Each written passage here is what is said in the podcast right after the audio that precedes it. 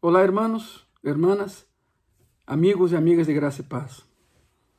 Chegamos ao sábado de glória. Assim se conoce comumente como sábado de glória. Ayer vimos a crucifixión. Hoy eh, los discípulos en Jerusalén, desperdigados, tristes, eh, pensando que todo había acabado, Cristo havia sido eh, sepultado na tumba de, de Arimateia, na tumba que lhe pertencia a ele, como, como vimos no domingo anterior, verdade? que nada foi de ele, sin embargo, todo lhe pertence a ele. Em seu ministério terrenal nunca tuvo nada, pero todo lhe pertence a ele.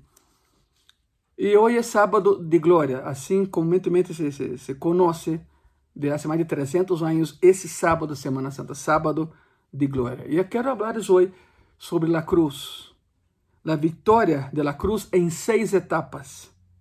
Seis etapas. Satanás pensou que havia derrotado a Cristo, Satanás eh, cantou vitória antes do tempo, claro, sabemos muito bem, pero to, todo quedou nisso, todo quedou eh, eh, mermado, a cidade em paz. Eh, por supuesto, os discípulos desconcertados porque lo haviam visto morir na cruz, apesar de que ele havia dito que se levantaria o terceiro dia, os discípulos só se quedaram com a primeira parte da oração. E o Hijo del Hombre será crucificado, pero se, se les olvidou a segunda parte, pelo terceiro dia se levantará. Por isso estavam, estavam tão tristes, eh, tão desconcertados. Pero hoje veremos, nesse sermão de sábado de glória, a vitória eh, en la cruz en seis etapas. Etapa 1, la victoria anunciada. La primera etapa tuvo inicio mucho antes, en el Edén. Génesis capítulo 3, versículo 15, la palabra dice así, y pondré enemistad entre ti y la mujer, y entre tu simiente y la simiente suya. Esta te herirá en la cabeza, y tú le herirás en el calcañar. Génesis 3 es el capítulo de la caída, pero también de la redención. Lo que, lo que Jehová promete aquí es que la mujer tendría una descendencia, una simiente, y esa simiente iba a opacar y destruir la simiente de la maldad. ¿Qué simiente es esta nacida de Eva? Pues es Cristo. Es Cristo. Aquí algo muy curioso. Esta te irá en la cabeza, o sea, hablando, hablando a, la, a la serpiente, esta te herirá en la cabeza y tú le herirás en el calcañar. La gran pregunta es, es, esta, es por lógica, ¿no? ¿Cuál herida es más mortal, una en la cabeza o una en el calcañar? En la cabeza, lógicamente. Pues cuando Cristo fue clavado en la cruz, le dio el golpe definitivo a Satanás y en la cabeza. Satanás molesta, Satanás eh, lastima en el calcañar, no es una herida mortal, Pero Cristo en la cruz propinó una herida en la cabeza, figurativamente, de, Satanás, o sea, una herida mortal de la cual el infierno jamás se recuperó. La simiente de la mujer es el Mesías. La simiente de la serpiente es toda obra maligna que hay en el mundo, fruto de Satanás, ¿verdad? Eh, entonces, fue una victoria anunciada desde Génesis, desde Génesis 3. É curioso, Satanás não é todo-poderoso, não é omnisciente, não é omnipotente, por isso ele tem vários demônios que trabalham para ele, digamos assim, porque ele não pode estar em todo lugar ao mesmo tempo, ele não é Deus. Ele não sabia quem era o Messias hasta que foi bautizado por Juan em, eh, rio Jordão. Por isso Pilato, eh, Herodes, perdão, por isso Herodes, movido, movido por, eh, por Satanás, mandou matar a todos os ninhos de dois anos para abaixo, porque Satanás queria matar a todos que haviam nascido em Belém. Os magos chegaram e anunciaram que havia nascido um rei. Por isso, como Satanás não sabia quem era o Messias, mandou matar a todos os ninhos. Quando o inferno descobriu quem era o Salvador, no dia em que Juan lo bautiza em Jordão. E aí começou o ataque direto contra, contra Cristo. De hecho, desde a criação o ataque estava. Por isso Caim matou a Abel, porque de Abel sairia a linha salvítica de Cristo. Pero claro, É como um rio, o rio sempre encontra seu cauce outra vez. Não foi por Abel, mas foi por el outro filho de, de Adão e de Eva, e de aí saiu o Salvador. Satanás sempre tentou eh, acabá-lo, acabar com a linha por onde sairia o Messias para evitar que nasciera. Pero claro, Cristo soberano, nasceu e nos salvou. Por isso a primeira etapa de la victoria en la cruz fue la etapa, la victoria, perdón, la, victoria anunciada. Desde Génesis anunció lo que iba a pasar. Etapa 2, la victoria iniciada. Quando Jesus inicia seu ministério, também dá início a nossa vitória. Satanás intenta de diversas maneiras detener a Cristo. E aqui está, mira, é o que estava falando. Intentou detê-lo mediante o assassinato eh, de los niños em Belém. Intentou detê-lo mediante as tentações no deserto. Intentou detê-lo mediante a petição de la multitud por um rei, porque se hubiera levantado como rei, o Império Romano venderia trazer ele de imediato, impedindo que fora a la cruz. Intentou detê-lo usando a Pedro. Pedro lhe disse: Senhor, não sofras isso, não vais la cruz. É, palavras, mais palavras menos, verdade? Por isso Jesus lhe disse: Alerta de mim, Satanás. Não é que Pedro estivera possuído por Satanás, não Simplesmente o que Pedro estava tentando fazer é exatamente o que Satanás já havia tentado fazer. Mas nessa lista podemos colocar sim la, la, o primeiro intento de impedir seu nascimento, que foi Caim matando a Abel. Pero Jesus estava decidido a cumprir sua missão entre nós e por nós. Por isso foi uma vitória iniciada. Etapa 3, a vitória obtenida. Houve um anúncio de vitória e houve um início de vitória. Pela vitória solo foi conquistada em la cruz. Colossenses capítulo 2, de versículo 13 al 15, a palavra diz assim: E a vosotros, estando muertos em pecados e em la incircuncisión de vuestra carne, os deu vida juntamente com ele, perdonando-os todos os pecados, anulando el acta de decretos, los decretos que havia contra nós, que nos era contrária, quitándola de em meio e clavándola em la cruz. E despojando los principados e las potestades, los exhibiu publicamente, triunfando sobre eles em la cruz. É muito curioso quitando el acta que nos era contrária e clavándola en la cruz. Déjame comentarte algo. Los, uh, los egipcios inventaram o que hoje se conhece como aduana. Esta é a invenção egípcia. Quando alguém entrava a Egipto há 3 mil, 4 mil, 2 mil anos atrás, eh, o que levavas contigo era tua entrada. Assim pagavas tua entrada a Egipto principalmente com mirra. De la mirra, que é uma espécie aromática, se hacía el maquillaje de los faraones. De aí era muito cara a mirra, e dependendo de quanta mirra llevabas tu, eram os dias que te permitiam quedar em Egipto.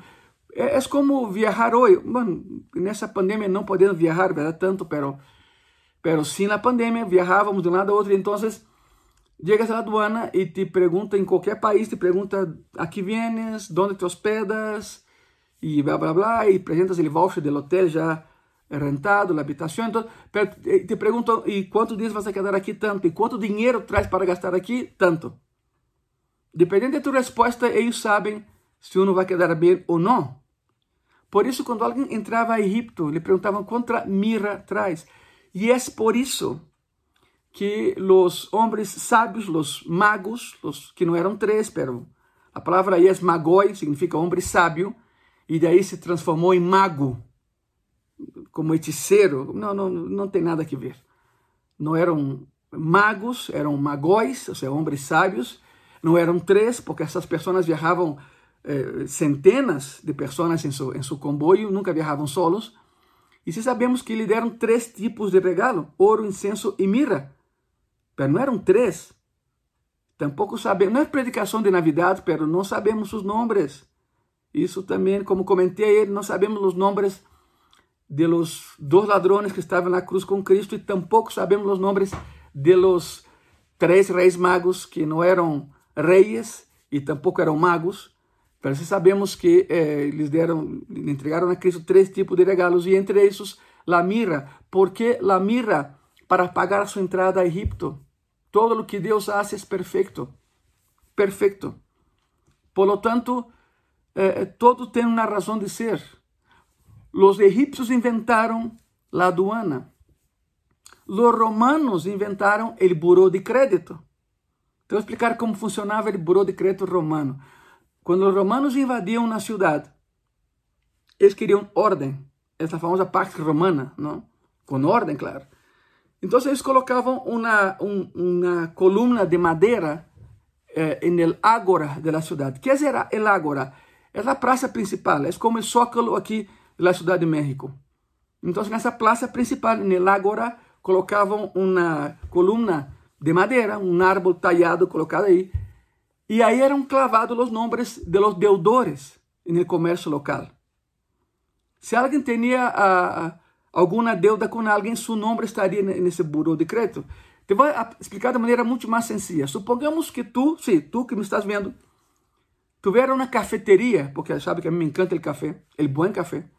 Supongamos que tu, eh, eh, tu e eu viviéramos há dois mil anos em Jerusalém. E então tu tens uma cafeteria. E eu vou e me acerco a ti. E te digo, oye, dame um café, pero ahorita não tenho dinheiro, amanhã te, te pago. O sea, eu sou gente boa, assim te vou a pagar. Pero claro, todo empezava com a plática del nome e era e era muito grave mentir sobre o nome. Ou seja, havia uma, uma execução sumária se alguém mentia sobre seu nome. Si alguien diera un nombre que no, que, que no es el suyo, entonces llegas, eh, yo llego, mi nombre es Angelo, eh, dame un café, pero no traigo dinero, mañana te, te puedo pagar, yo soy gente buena. Y tú me preguntarías, ¿cómo te llamas Angelo? Tú dejarías a alguien a cargo de la tienda, de tu cafetería, irías corriendo al ágora de la ciudad entre los nombres ahí mi nombre, clavado en el madero. Regressarias a tu cafeteria e me dirias, Ângelo, não te posso vender fiado porque eh, tu nome, tu nome está clavado em madeiro, porque tens uma deuda. Se dão conta do que Pablo menciona aqui em Colossenses? Quando Cristo foi à cruz, ele foi clavado em lugar de tu deuda e de mi deuda. Arrancou el acta que nos era contrária, a acusação de que éramos deudores. Qual era a deuda? santidad. ¿Dónde empezó la deuda? En el Edén, con el pecado de Adán y Eva. Nosotros heredamos esa deuda. Alguien tenía que pagar esa deuda. Cristo la pagó en la cruz. Por voy a repetir otra vez el pasaje porque es tremendo.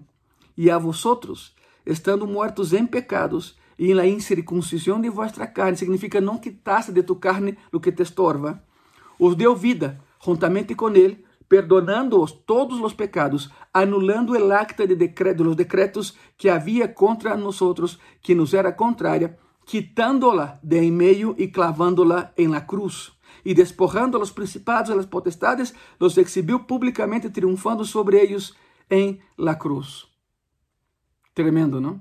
E neste passagem, Pablo ilustra dois aspectos diferentes da obra salvadora de Cristo: o perdão de pecados e a derrota de Satanás. Etapa número 4. Estamos vendo a vitória na cruz em seis etapas e neste sábado de glória. Etapa 4, a vitória confirmada. Vimos a vitória anunciada, depois vimos a vitória iniciada, vimos a vitória obtenida e número 4, a quarta etapa, a vitória confirmada. Não devemos considerar nunca a cruz como uma derrota e a ressurreição como victoria. No es así. Más bien, la cruz fue la victoria conquistada y la resurrección fue la victoria confirmada. En la muerte de Jesús, los principados y poderes malignos fueron despojados de sus armas y con su resurrección fueron colocados para siempre bajo sus pies. bajo nuestros pies, por el poder de Cristo, está el infierno. Por eso, y regreso a Colosenses 2, que já vimos anteriormente, ¿verdad? Eh, eh, foi, foi seja, Satanás foi, foi exhibido em la cruz. Aqui em México há, há toda uma cultura de la lucha libre, ¿verdad? De la lucha libre. En ningún lugar del mundo vas encontrar una cultura tan arraigada como esa de la lucha libre. Y hay desafíos, ¿no? Máscara contra cabellera. Máscara contra cabellera. Entonces, disputan eso. Si eh, el cabellera pierde, le cortan el, el, pelo, si el de la máscara le quitan la máscara. Fue lo que hizo Jesús en la cruz. Quitó la máscara de Satanás y exhibió su rostro tal y como es. Porque claro, Satanás nunca va a aparecer tal y como es, porque da miedo. Ele se disfraza de ángel de luz. Se disfraza para que sus seguidores piensen que es bonito, que es correcto. Es increíble la trampa en que uno se mete, que alguien se puede meter seguindo a Satanás. Se disfraza de ángel de luz. E por isso, na cruz, Cristo arrancou sua máscara porque ganhou e lo mostrou, lo exhibiu publicamente, tal e como é. Um enganador, um estafador, um ser maligno. Quinta etapa, etapa 5. La vitória na cruz em seis etapas. Etapa 5, la vitória extendida. Extendida. À medida em que a igreja sale a cumprir com a grande comissão de evangelizar ao mundo, a vitória de Jesus é anunciada e extendida por cada rincón desse planeta. Em toda conversão ao cristianismo, há um enfrentamento de poderes em el qual Satanás é obrigado a soltar as almas que tem entre suas garras. Por isso é importante predicar a palavra. Somos canal de bendição, somos señal de liberdade aqueles que não conhecem todavia Jesucristo. Sigamos predicando a palavra. Cada vez que predicamos a Jesucristo vivo, estamos colaborando para a extensão de sua vitória em la cruz. Essa é a vitória extendida. E chegamos à última etapa, a etapa 6, a vitória consumada. Jesus é nosso Rei, é nosso Senhor, pero o mundo todavía não lo acepta como tal. Não lo acepta. En el arrebatamento de la iglesia, quando Cristo venga por sua igreja, milhões de pessoas serão levadas a um encontro nas nuvens com Ele. Os demais aqui se vão a quedar. Amigo e amiga, se todavia, depois de todo o que has escuchado nessa semana, se todavia não has aceptado a Jesucristo em tu coração como Senhor e Salvador, este é o dia. De verdade, este é o dia. Porque chegará o momento em que milhões de pessoas vão desaparecer desse planeta. E, e déjame comentarte algo eh, muito chusco? Não, não serão arrebatadas por platillos voladores, não serão sequestradas por platillos voladores. Não, não, não. Se chama arrebatamento da igreja. Está na Bíblia. Tu crees que, que Cristo vai falhar nisso se todo o que ele prometeu ha cumprido? A Bíblia ensina claramente que um dia ele vendrá por sua igreja e milhões de pessoas se vão desaparecer desse planeta, porque serão levadas ao encontro com Ele nas nuvens e daí ao céu. A pergunta é: tu também serás arrebatado ou te vas a quedar para a grande tribulação, o período mais terrível da história da humanidade, onde Satanás caminhará por esse planeta como como Senhor, como rei desse planeta. A igreja já não estará aqui, estaremos allá com ele no céu. Eu te pergunto nesta, nesta noite tão especial de sábado de glória, onde queres estar? Aqui na terra para sofrer com Satanás ou na glória com Jesucristo? Tu decides. Não, não, não, não, não sou eu quem decido, nem é Cristo, nem é Satanás quem decide tu destino, eres tu.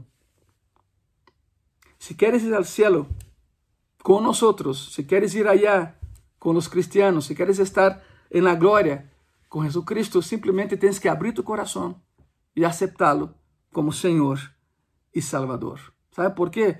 Porque sua vitória é também la nuestra. E antes de la conclusão, déjame orar por ti. Já aproveitando de uma vez, não há tempo que perder. A palavra ensina de maneira muito clara Cristo Jesús dijo, yo soy camino, verdad y vida. Nadie llega al Padre si no es por mí. No lo digo yo, el pastor Ángel, lo dice la palabra, lo dice la Biblia, lo dice la palabra, no yo. No hay un atajo al cielo. Ninguna religión te lleva al cielo. Quiero que lo entiendas muy bien. Ninguna religión, ningún pastor, voy más allá, ningún cura, ningún pastor, ningún cura te lleva al cielo, por mejor que sea el pastor o el cura. La única persona que te lleva al cielo se llama Jesucristo. Pero ¿cómo lo voy a hacer? Simplemente en ese día, en esta noche, abre tu corazón y acéptalo como tu único Señor y Salvador. Y entonces irás en las nubes con la iglesia. Ya no estarás aquí cuando ese planeta sea destruido, porque va a suceder. No soy fatalista, ni soy pesimista. Los que me conocen saben que soy la persona más optimista que puedes imaginar. Pero tengo que ser realista. Y lo que la palabra dice es esto. No soy yo, es la Biblia. La palabra dice, yo soy camino, verdad y vida. Nadie viene al Padre si no es por mí. La palabra dice que aquellos que aceptan, la palabra es la Biblia, claro, la Biblia dice que aquellos que aceptan a Jesucristo como Señor y Salvador, a estos les ha sido dado la potestad, o sea, el, el derecho, el privilegio de ser hechos hijos de Dios. Significa que no todos son hijos de Dios. Por mejor persona que seas tú, si nunca has aceptado a Jesucristo en tu corazón como Señor y Salvador a través de una oración espontánea, tú no eres hijo de Dios. Lo siento mucho. Eres una creación de Dios. La diferencia es aceptar a Jesús como Señor Salvador. Lo dice la Biblia, no yo. No yo. Está en la Biblia. Sea Biblia católica o evangélica, dice lo mismo. Aquellos que aceptan a Jesús como Señor Salvador, a estos les ha sido dada la potestad de serem llamados hijos de Dios. Por lo tanto, yo te pregunto en esta, en esta noche, ¿quieres quedar aquí cuando todo sea destruido o quieres ir al cielo con el Señor Jesucristo? Si tu respuesta es la B, o sea, quiero estar con Él, entonces déjame orar por ti. Y quiero que donde tú estés, hagas oración conmigo. No estoy diciendo que cambies tu religión, yo no vengo a hacer eso. Yo no vengo a forzarte, a obligarte a nadie, vengo, vengo a invitarte a ir al cielo. É uma boa invitação. Eu não te llevo ao céu, te lo lleva Cristo, porque Ele sim morreu por ti na cruz. E Ele sim ressuscitou por ti. Isso veremos dia de manhã, na verdade? Pero hoje tens a oportunidade de ir ao céu. Não tens que pagar nada, não tens que fazer nada. Cristo já, já lo hizo todo na cruz, porque nadie é suficientemente bueno para ir ao céu. Tal e como nasciste, nunca llegarás al cielo. Por eso tienes que, tienes que nacer de nuevo, como los cristianos llamamos, ¿no? Nacer de nuevo. O sea, es aceptar a Jesucristo como Señor y Salvador. Y si lo quieres hacer, yo quiero que donde tú estés, no te dé pena, donde tú estés, cierra tus ojos. Déjame guiarte en esa oración. Repite conmigo, por favor. Señor Jesucristo, en esta noche, eu te pido, por favor, que perdone mis pecados, que perdone mis fallas, porque en esta noche, Señor Jesucristo, yo te acepto en mi corazón como mi único Señor y mi único Salvador. Gracias Senhor Jesucristo, por morir por mim em aquela cruz. A partir de hoje, reconozco que tu eres mi único Senhor e mi único Salvador. Amém.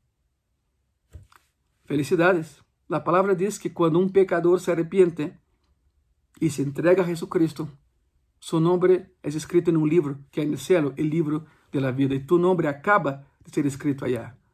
Que é o que procede agora. Congrégate em alguma igreja onde Cristo seja Rei. não o pastor, não, Cristo. Congrega-te uma igreja evangélica cerca de tu casa.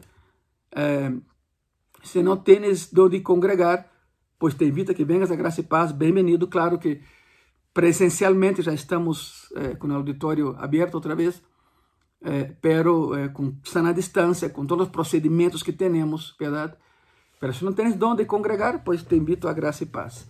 Vamos à conclusão de la victoria en la cruz en seis etapas. Conclusión. Las fuerzas de Roma y Jerusalén fueron dispuestas en su contra, en contra de Cristo. Pilato no tenía ninguna autoridad sobre él y lo sabía. Más de 12 legiones de ángeles, ¿sabe cuánto es eso? 72 mil ángeles. Estaban listos para rescatarlo de la cruz si él así hubiera deseado. ¿Dónde sacamos el número? Quando Cristo corta a oreja de Malco, em la noite em que foi arrestado, perdão, é, é, Pedro corta a oreja de Malco, Cristo lo sana, lo põe em seu lugar outra vez. Sempre digo, la pegou aí com cola louca celestial, verdade? E Cristo reganha Pedro, diz: Não, não é, não é isso. Não sabes que se eu quero, o Padre envia a 12 legiões de ángeles que me guardem? Uma legião são seis mil, número sacado del Imperio Romano. Uma legião são 6 mil.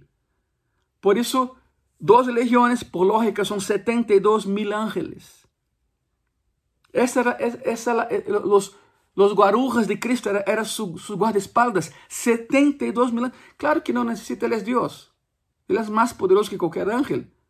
Pero havia 72 mil ángeles no dia que foi crucificado, esperando que dera a ordem. Saca-me de aqui. E isso lo. Acorda-te nada mais isso. O Antigo Testamento menciona que um solo ángel matou a 72, a, a, a, a um, um, solo ángel matou a 185 mil assírios. É? Intentaram invadir eh, eh, Jerusalém e uma noite saiu um solo ángel e matou a 185 mil assírios.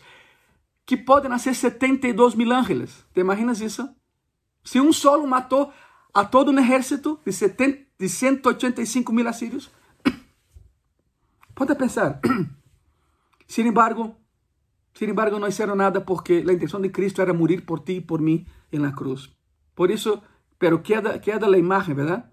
Más de 12 legiones de ángeles estaban listas para rescatarlo de la cruz si Él las hubiera llamado, pero no lo hizo. Jesús fue motivo de burla quando le desafiava que bajara de la cruz, provando quem dizia que era, verdade? Se eres hijo de Deus, bájate, um dos ladrões. Se eres hijo de Deus, bájate de aqui. Rechazou todo emprego de poder terrenal. Se negou a desobedecer ao Padre, a odiar a seus inimigos ou a imitar o uso da autoridade humana. Cristo se mantuvo livre, incontaminado, sem fazer concessões. E por último, o diabo não pudo derrotá-lo não pudo apoderar-se de ele. O diabo tuvo que aceitar sua derrota. Satanás tuvo que aceitar sua derrota. Essa é a conclusão desse sermão, da vitória da cruz em seis etapas, neste conhecido sábado de glória. Anteriormente orei por aqueles que querem aceitar, que quisieran aceitar a Jesucristo como seu Salvador. Se tu hiciste essa oração, uma vez mais te felicito. A partir de hoje, eres um hijo de Deus. Bem-vindo a la familia, bienvenida a la familia de Dios. Vamos orar.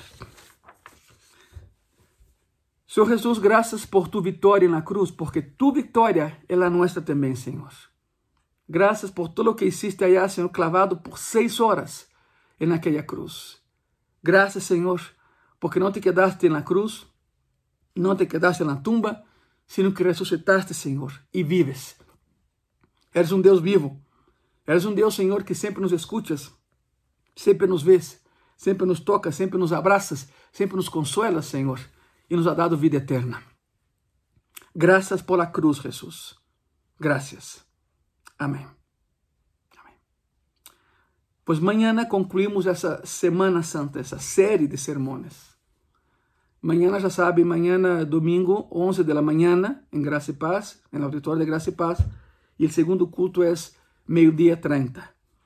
Llega temprano para que encontre lugar, eh, pero claro, todo sanitizado, entre culto e culto sanitizamos a todo lugar e os banhos também. Os que já estiveram no auditório nessa, nova, nessa nova normalidade, como dizem, sabem que as cias estão separadas um metro e meio de cada uma delas. Há filtros para a entrada. Se tens mais de 37.5 temperatura, nem vengas porque não vais entrar. Se não traz cobre-boca, não vengas porque não vais entrar. Há filtros para a entrada. Todo para que nos mantengamos sanos, verdade? E esse processo vai seguir e muito pronto estaremos em semáforo verde, onde podamos retomar todas as atividades de los 27 ministérios que temos em graça e paz.